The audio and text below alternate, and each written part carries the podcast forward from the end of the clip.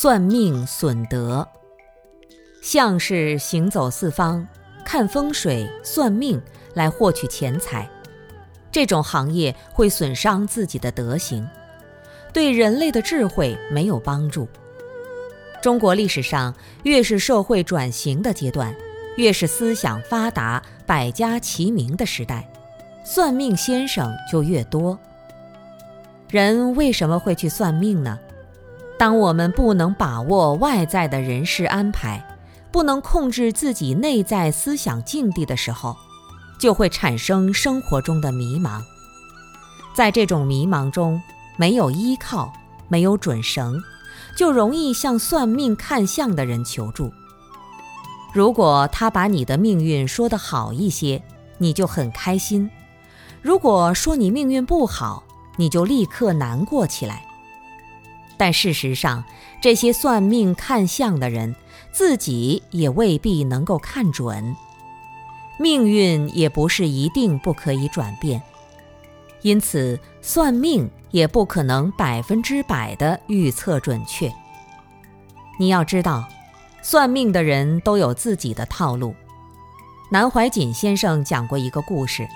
他说：“不要以为算命算得准呐。有个妇女问算命先生：“我身体不太好，我丈夫身体也不太好，到底是他先去世还是我先去世啊？”算命先生就给她一张纸，上面写着：“夫在妻先死。”她拿回去，后来丈夫先去世了。哎呦，丈夫在妻子之先就死掉了，真是准呐！可如果妻子先死了，这几个字也能讲通。夫在，妻先死了。无论是什么结果，算命先生都是对的。他很聪明，运用了双关语，一句话中包含了两个答案。当然，怎么算都是对的。你不要以为算命的人能帮你解决问题，他什么问题都解决不了。有时候我们心里怀着仇恨，算命先生说：“哎呀，你有血光之灾呀，还是忍一忍吧。”你忍一忍，还真就过去了。其实你不用问他，自己真能安忍，一定能度过劫难。关键是靠自己的心力与德行。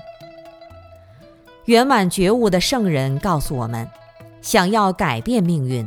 关键要从生命内部进行改善，还是要靠自己内在的生命力量。我们对圣人们的恭敬和信仰，在本质上都是要把自己的美德显示出来，而算命先生不一定能让你显示德行，有可能还会让你更加损德。